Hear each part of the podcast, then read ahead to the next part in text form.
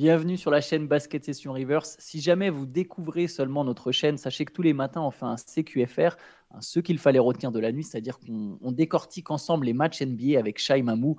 Alors on a aussi d'autres vidéos, mais ça c'est notre produit donc du matin. Euh, on va parler évidemment des neuf matchs qui étaient au programme, mais on va d'abord revenir sur deux informations qui sont tombées hier soir, Shai. La première étant une très triste nouvelle, c'est le décès de Dejan Milojevic à 46 ans d'une crise cardiaque, un assistant de Steve Kerr au Golden State Warriors. Euh, voilà, il est mort lors d'un. Enfin, il a fait une crise cardiaque mm. lors d'un dîner avec l'équipe, avec une grande partie de l'équipe à Salt Lake City. Voilà, les Warriors se préparaient à jouer le Jazz. Et donc, bah, évidemment, le match a été reporté, mais voilà, très triste nouvelle avec ce, décès de, de Dejan Milojevic. c'est une saison qui été très compliquée sur le plan sportif, mais ça reste avec du sportif. Et, euh, là, euh, voilà, là, là, ça devient dramatique euh, sur le plan humain avec, avec le décès de Milojevic. On, avait appris qu'il y avait eu un souci de santé lors de, du repas dont tu parles, où il y avait effectivement plusieurs membres du staff et des joueurs. Donc, on imagine un peu le euh, à quel point c'est difficile. Euh, et, euh, malheureusement, il n'a pas, il pas survécu. Ils ont reporté le match. Ils avaient déjà décalé, le match avant, donc on avait compris que c'était que c'était assez grave et Milojevic qui était très très très apprécié bah, même en NBA depuis le, ça faisait pas si longtemps que ça qu'il était qu'il était aux Warriors il arrive en 2021 dans le staff de Steve Kerr pour notamment s'occuper des intérieurs il travaillait beaucoup avec avec Kevin Looney avec même Draymond Green récemment aussi et euh, bah, forcément, on a l'impression que c'est tout le temps le cas, mais euh, tous les gens qui se sont exprimés à son sujet avaient que du bien à dire de lui. La NBA a fait un communiqué, euh, même Adam Silver en a parlé. Steve Kerr était effondré et c'est fort, fort, logique. C'est un, coach qui, avait, bah, qui a coaché pendant quelques années Nikola Jokic aussi en Serbie, donc je pense que ça doit être aussi très compliqué pour Nikola Jokic à, l'heure qu'il est. Et ce, ce qu'on a peu dit dans cette histoire-là, c'est que, que Milojevic c'était un très très bon joueur de basket aussi avant d'être un, un, bon coach. C'était un champion d'Europe avec la Serbie, euh, champion d'Europe en 2001. Il a fait une belle carrière de joueur. Il, il, avait démarré une très belle carrière de coach aussi. Et voilà, donc on, adresse évidemment toutes nos condoléances à la famille euh, de Dejan Milojevic euh, et qui était marié avec deux enfants. Donc ça rend évidemment le truc encore plus dramatique. Et, et aux Warriors pour ces, moments, ces moments très compliqués. Une pensée à sa famille et à ses proches. Bon, il n'y a pas vraiment de transition mmh. possible hein, quand on parle d'un décès. On va revenir sur l'autre grosse, information de la soirée d'hier, c'est le transfert de Pascal Siakam, un trade qui était attendu. Euh, finalement, donc il a été envoyé à Indiana. C'était pressenti. Il y avait des discussions avancées entre les Raptors et les Pacers. Indiana qui se sépare de trois premiers tours de draft. Donc son premier tour 2024, un autre premier tour 2024, je reviendrai dessus ensuite. Un premier tour 2026 il y a aussi Bruce Brown qui fait, qui fait, qui fait donc, euh, qui, qui, prend la direction de Toronto en compagnie de Jordan, en compagnie pardon de Jordan Nwora. Et il y a aussi Kira Lewis Jr.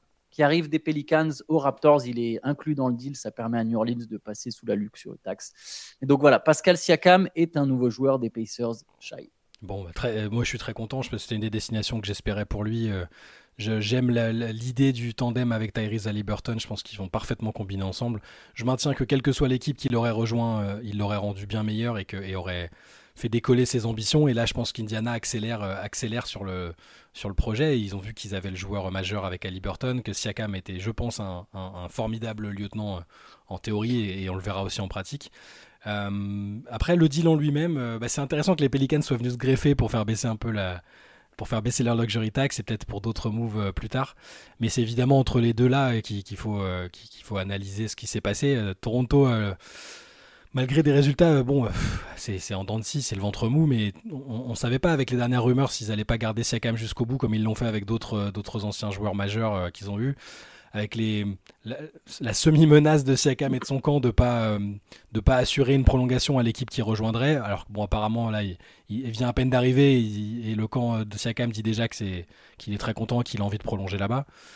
Euh, donc les Raptors, les Raptors accélèrent. En quelques jours, ils ont animé le marché en, en envoyant Oji Anunobi et maintenant Siakam. L'équipe de 2019 est définitivement démantelée. Déjà, ça c'est voilà pour les fans, je pense que c'est quand même significatif. Et euh, après, je ne sais pas ce que tu penses de la contrepartie. C'est un joueur qui était en fin de contrat quand même. Euh, donc Toronto récupère, euh, récupère des premiers tours, c'est plutôt intéressant. Bruce Brown, bon, je pense pas qu'il fasse forcément partie du projet à long terme. C'est un joueur bah, d'impact immédiat. On l'a vu, on vu avec Denver l'année dernière. Donc ça, ça c'est un, un détail. Je, pense que les pics c'est intéressant. Et, pour Indiana, ça valait le coup. Hein. Ça, valait clairement le coup. Je pense même s'il y a la fin de contrat imminente, c'est, ils sont pas, je suis pas sûr que calculer, tabler sur ces futurs pics là, alors qu'ils ont déjà un noyau relativement jeune avec des joueurs. ils n'ont pas énormément de vétérans vétérans, donc je trouve que c'est un bon, c'est un bon move de la part d'Indiana et Toronto va pouvoir peut-être définitivement amorcer sa reconstruction. Oui, ben, j'ai la même lecture du trade que toi. Je trouve que c'est un très bon move de la part d'Indiana. Trois picks, ça peut sembler beaucoup à mm. première vue, mais en vérité, euh, quand on regarde de plus près, il faut faire attention à quels picks sont envoyés. Donc il y a le pick 2024 des Pacers. A priori, ça sera un choix de draft au-delà de la 15e place. Mm. C'est pas la plus grande perte du monde. Euh, tu as de très fortes chances que Pascal Siakam soit plus fort que n'importe quel joueur que tu draftes au-delà de la 15e place. C'est un All-Star à 22 points encore. Euh, quasiment 6 rebonds et 5 passes cette saison. Donc c'est un vrai talent aux côtés d'Ali Burton. Il n'y avait pas de deuxième star pour l'instant à Indiana. J'ai vu des, j'ai vu des montages avec, on voyait un nouveau Big Tree avec Miles Turner. Non, non, faut se calmer, on est encore loin d'un Big Tree. Mais bon, ça fait une deuxième star aux côtés de, d'Ali Burton. Donc il y a ce pic-là. L'autre pic, c'est un pic 2024 qui est le plus mauvais pic parmi Jazz. Quand je dis le plus mauvais, c'est-à-dire le, situé le plus loin à la draft entre ceux du Jazz, des Clippers, du Thunder et des Rockets. Donc grosso modo, ça va jouer entre Clippers, Thunder. Donc ça sera un pic a priori euh, au-delà de la 20e place. Là encore, OKC et, Los Angeles sont partis pour finir dans les 7-8 meilleurs bilans de la ligue.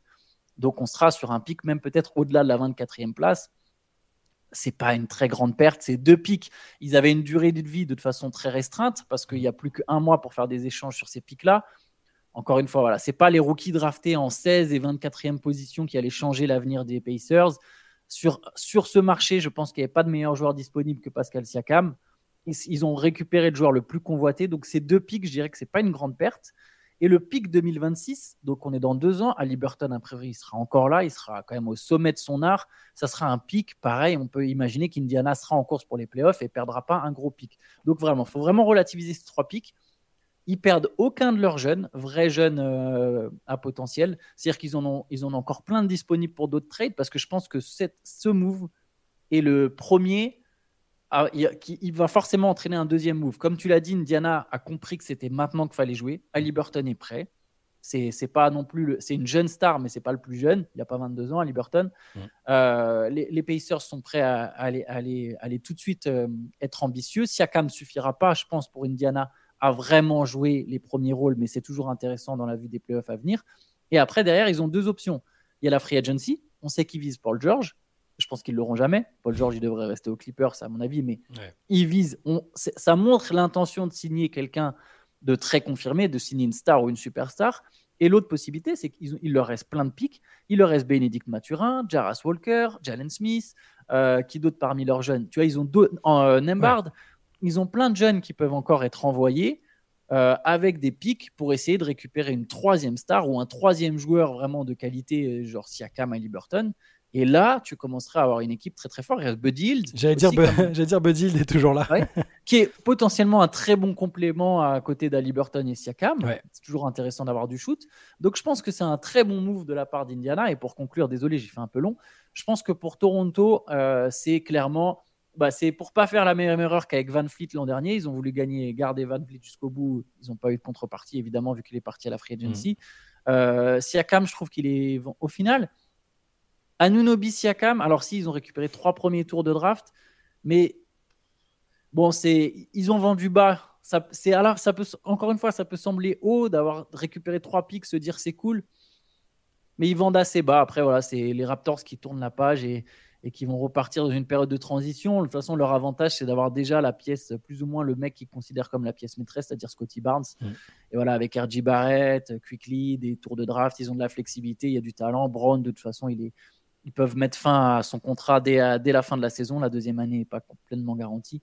Donc bon, ils s'en sortent pas trop mal, mais Siakam avait sans doute beaucoup plus de valeur un, an en arrière, par exemple. Ouais, et puis dans, ces cas de, dans ces trades-là, veut dire, on peut jamais euh, tirer le bilan avant de savoir quels joueurs sont draftés avec les pics utilisés, comment sont utilisés les pics, ce qui t'ont permis de récupérer euh, à terme. Donc là, sur le coup, on peut dire euh, c'est trop, c'est pas assez, mais s'ils te sortent deux, deux, énormes joueurs avec des pics même un peu bas, euh, on se dira, te rends compte, hein, pour Siakam euh, qui a plus ou moins bien marché à Indiana, là aussi on saura pas, on saura pas avant quelques temps. Ils ont récupéré un tel ou un tel, donc c'est du, on fait de des suppositions. Là, euh, le prix me semble assez raisonnable si on, compte, si on tient compte du fait qu'il va probablement prolonger. Je, je, n'imagine pas ne pas prolonger. C'est une équipe qui est ascendante. Il a un rôle il, enfin, il y aura un rôle important avec un, même si un leader déjà identifié. Je pense que c'est un mariage qui me semble, qui me semble assez pertinent. Donc euh, voilà, je, je, suis assez content parce que ça faisait vraiment partie des pistes que, que, je préférais pour Siakam. Et euh, une, équipe qui monte avec un, jeune leader charismatique, il va, il va vraiment apporter beaucoup, je pense. Siakam a, Siakam a 29 ans, donc il est expérimenté, mais il lui reste encore des belles années. Et, et je pense que c'est vraiment, euh, c'est typiquement le genre de joueur qui va leur faire beaucoup, beaucoup de bien. Ouais, je suis tout à fait d'accord. Et moi aussi, c'était ma destinée. Je me souviens, on en a parlé en début de saison. Mmh. Il y avait Indiana et Atlanta. Atlanta, à partir du moment où Jalen Johnson s'est révélé et que de toute façon les Hawks font une saison un peu décevante, ça n'avait plus trop de sens. Donc Indiana, je trouve ça par aussi, euh, ça va, bien coller. À mon avis, va avoir beaucoup d'opportunités. Indiana va pouvoir scorer. Euh, ça ne m'étonnerait pas que toutes ces stats soient revues à la hausse. Euh, je te propose qu'on on essaie d'accélérer sur les games. On a quand même parlé des matchs de la nuit. Il y en avait un paquet au programme. On peut commencer avec Victor Wembanyama. Mhm. Les Spurs ont perdu contre les Celtics 117 à 98. C'est la 20e victoire à domicile en autant de matchs pour Boston. Mais Wembanyama a encore une fois été très bon en attaque. En tout cas. 27 points pour lui à 10 sur 19 au tir en 27 minutes. Il a joué un peu plus. C'est son troisième match de suite à plus de 25 points. Et, bon, et après, voilà, pour les Spurs, on sait que les, succès. Euh, c'est toujours délicat, surtout quand, ça joue Boston. Mais belle perf de, Victor. Bah ouais, non, c'était son premier match à Boston en carrière. C'est toujours un moment un peu, un peu particulier. Il l'a dit après que c'était un, un beau moment pour lui. Euh, les Celtics sont toujours invaincus à domicile, donc je pense que les Spurs n'avaient pas tablé sur, sur une victoire. Et Victor a effectivement été bon, 27 points, 27 minutes, euh, avec quelques actions sympas, un bon gros dunk sur, euh, sur Luke Cornett quand, quand, souriait derrière. Mais il n'y a, pas eu, a pas eu vraiment de suspense ni de match. Dire, les, les, les, Celtics n'ont pas eu à se, se décarcasser. Tatum, Tatum, Holiday, Brown à, 20 points en plus. Ils ont, ils, ont été en gestion. Le banc a été assez efficace aussi. Je crois qu'il le banc met 35 points. Donc euh, voilà, performance sereine des Celtics. Et puis euh, Wembanyama, c'est bien, continue d'acquérir de la, régularité quand, euh, quand on lui permet de jouer. bon là, c'était quoi 27 minutes, donc ça, il a, gagné, il a gagné, il a gagné une minute. Mais alors, je crois qu'il a dit après le match qu'il jouerait le fameux le, match contre les Wizards et contre Bilal Koulibaly. Sur le back-to-back, il jouera du coup pas le premier, mais le deuxième, si j'ai bien compris. Il va pas jouer contre Charlotte, il va jouer contre Washington. Voilà, il est très excité à l'idée de jouer contre, contre Bilal. Euh, il a mis 10 points dans le premier quart-temps. Saint Antonio était encore au contact. Mm. À ce moment-là, il avait 30 à 25 et derrière, ils prennent une pilule dans le deuxième quart et ils se retrouvent avec 25 points d'écart à la pause. Et oui, bon, on va, on va, se contenter des perfs, euh, des perfs individuels de, de Victor Wembanyama. Et voilà. il y a une vraie progression, comme on le souligne dans sa sélection de tir. Ça marche beaucoup mieux avec Trey Jones. Hein. 11 passes décisives d'ailleurs, Trey Jones. C'est une petite stat sur ça. Euh, San Antonio a un net rating de plus 4 sur le duo Victor Wembanyama Trey Jones. Alors plus 4, c'est pas non plus ultra impressionnant, mais c'est quand même correct. Sachant qu'en fait, le net rating global, donc la différence entre les points marqués et encaissés sur 100 possessions, bref, c'est tout un truc, mais c'est plus pertinent que les points marqués et les points encaissés, mhm. parce que ça dépend du rythme du match, euh, et de moins 9. Donc eux, ils sont à plus 4 quand l'équipe, en réalité, en global, est à moins 9. Donc ce duo fonctionne plutôt bien, ça marche plutôt bien quand Trey Jones. Bref, quand il y a un meneur qui est capable de lui passer la balle. Euh, et juste Wembanyama, sur les 5 derniers matchs, il est à 24 points, quasiment 55% au tir, 10 rebonds, 2 blocs, 3 passes en 23 minutes. Bah, il y, a le débat, euh, je peux JJ Reddick a, a, dit que pour lui c'était Chet Holmgren le rookie de l'année. Nous on était plutôt euh, relativement d'accord avec ça, ou en tout cas que c'était disputé et que Victor remontait fort euh, ces mm. derniers temps. Là, voilà, là c'est, voilà, là c'est en train de se réinverser fort. Mais le, le, débat, est, le débat continue d'exister, c'est intéressant. On je pense qu'on en reparlera dans un podcast ou, ou dans la session parce que c'est toute la saison ça va être un, une petite course poursuite entre les deux qui est, qui est assez marrante.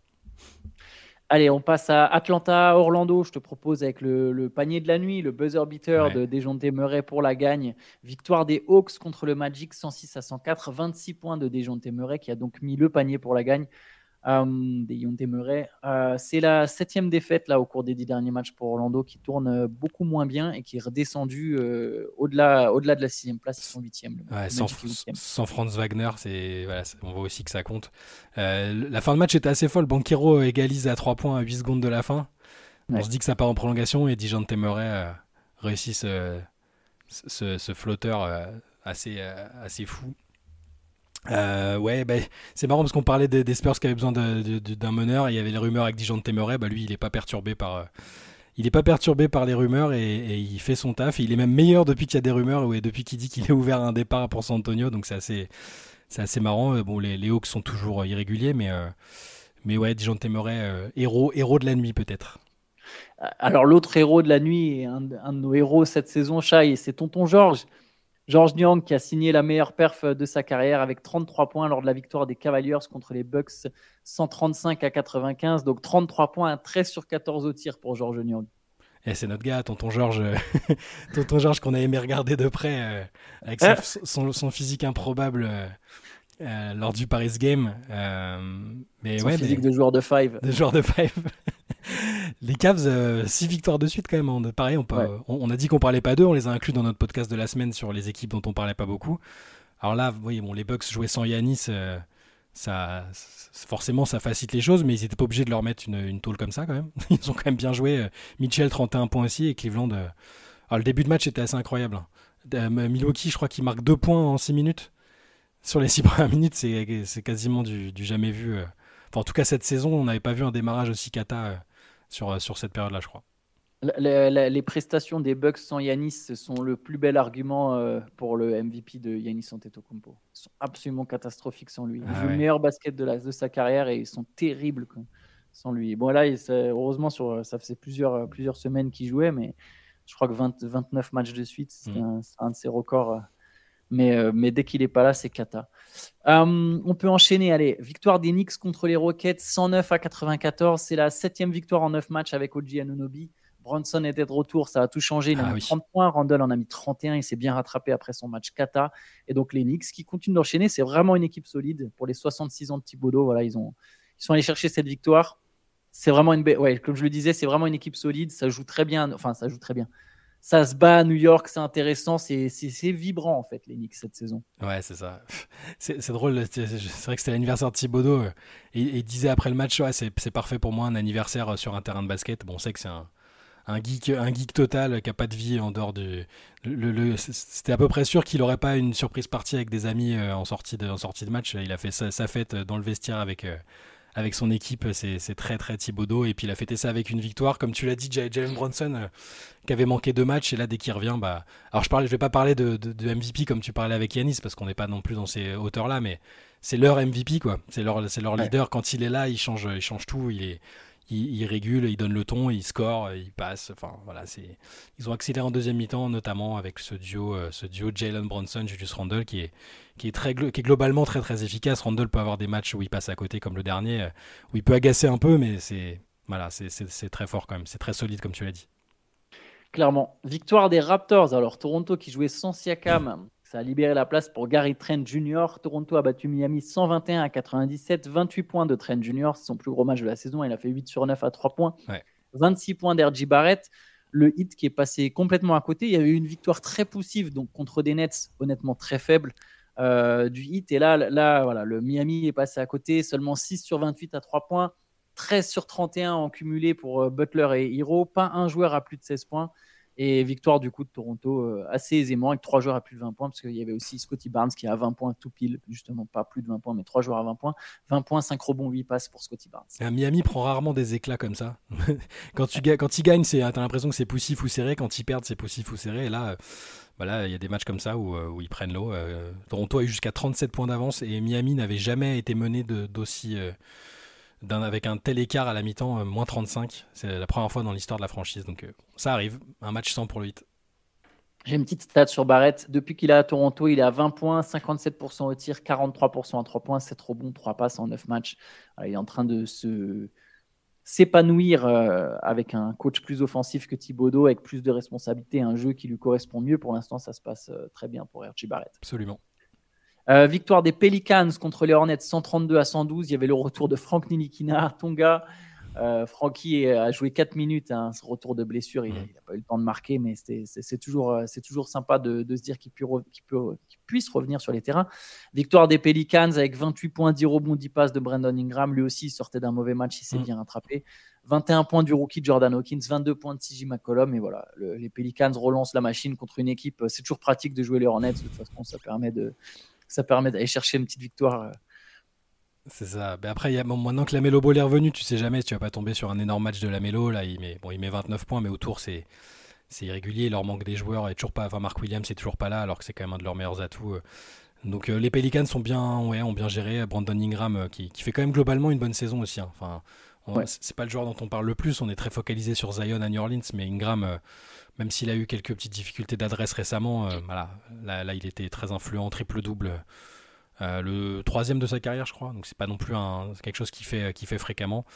Et euh, les, Pelicans n'ont pas eu à se fouler. Ils ont, euh, à part Ingram, joué euh, presque tous moins de 30 minutes. Donc c'est une bonne soirée pour, pour New Orleans. 25 paniers à 3 points, c'est leur record, record de, franchise. oui, j'ai oublié de le mentionner. Ça, aide. Les Lakers sont battus les Mavericks 127 à 110. C'était une des grosses affiches de la mhm. soirée.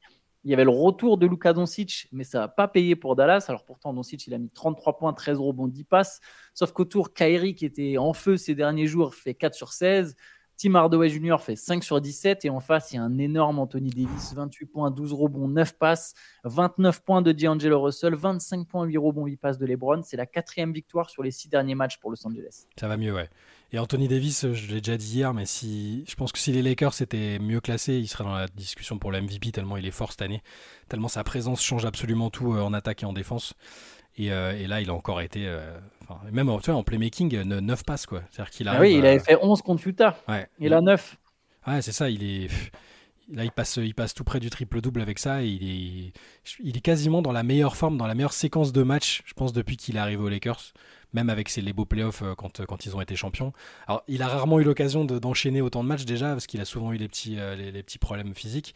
Là, je le trouve, il, il, est injouable. Quoi. Dès que dans le troisième quart-temps, les Lakers sont détachés euh, avec Davis, avec LeBron. D'Angelo Russell fait un bon match aussi, il faut le souligner quand il le fait. Même si on n'arrête pas de dire que c'est leur asset en cas de volonté de trade, eh ben, il, fait, là, il fait le job depuis, depuis qu'il est revenu dans le line-up de départ, il est, il est plutôt bien. Et, euh, ouais, LeBron 25 points, 8 rebonds, 8 passes, voilà, la journée au bureau. Mais euh, ouais, quatrième victoire en 6 matchs, faut... c'est bien, on va enfin commencer à arrêter de parler de la fatigue mentale et, et physique de, du, in-season tournament et, et, les Lakers vont pouvoir se, se, reconcentrer sur les matchs, euh, les matchs actuels et le fait de remonter un peu parce que le classement est toujours indigne de, leur statut et de, leur effectif. Ouais, Darwin Ham a sans doute trouvé sa rotation en mettant bah, tous ses meilleurs joueurs dans le 5. Hein. Des fois, c'est ça la solution. Hein. plutôt que de vouloir à tout prix équilibrer ton 5 majeur et, avec, et, tes remplaçants et ton mm. banc, bah, voilà, tu as tes meilleurs joueurs dans le 5 et ils font le taf. Euh, ça profite à tout le monde, je pense. Anthony Davis, comme tu l'as dit, est énorme au playmaking notamment. Euh, LeBron a dit que bientôt les équipes adverses arrêteraient de faire prise à deux. Euh. Alors ça dépend aussi de l'adresse à trois points des Lakers, mais, mais, mais pour l'instant ça fonctionne bien. C'est une belle victoire contre Dallas. Il, a aussi dit c'est moi qui lui ai appris à faire ça. Hein. Ah oui, bah oui. Eh ouais, évidemment. il l'a dit avec un grand sourire. Oui, je sais, mais, plaisante. Mais oui, oui, bien sûr fallait qu'ils se prennent un peu de crédit quand même. mais, mais, du coup, Los Angeles qui a un bilan neutre pour l'instant, 21 victoires, 21 défaites. Le dernier match de la nuit, c'était celui entre les Trailblazers et les Nets. Victoire 105 à 103 sur le fil des Trailblazers avec un game winner d'Anferny Simons.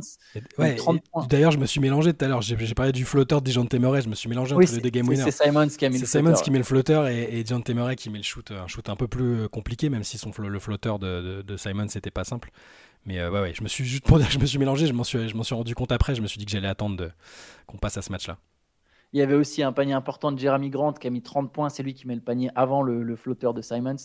Euh, non, Simmons. Simons, c'est pour Ben. Non, c'est lui. C'est l'inverse, c'est ça. C'est l'inverse. C'est ben Simmons, Simons parce qu'il n'y a, qu'un M et Simmons quand il y a deux M. Ouais. Je fais des cours de prononciation. Euh, en direct. Du coup, victoire des Trailblazers, bon, c'était. Eh, franchement, je suis tombé sur la fin. Alors, c'était cool hein, pour le suspense, mais c'était vraiment pas. Non, mais les pas la fin de match la plus excitante de l'histoire. Les Nets, c'était cata. Et, quand même, dans le quatrième quart-temps, ils avaient 11 points d'avance, hein, les Nets. Et ils sont, ils sont, ils sont encore euh, sont effondrés. Euh, et, les Blazers ont pu revenir. Euh.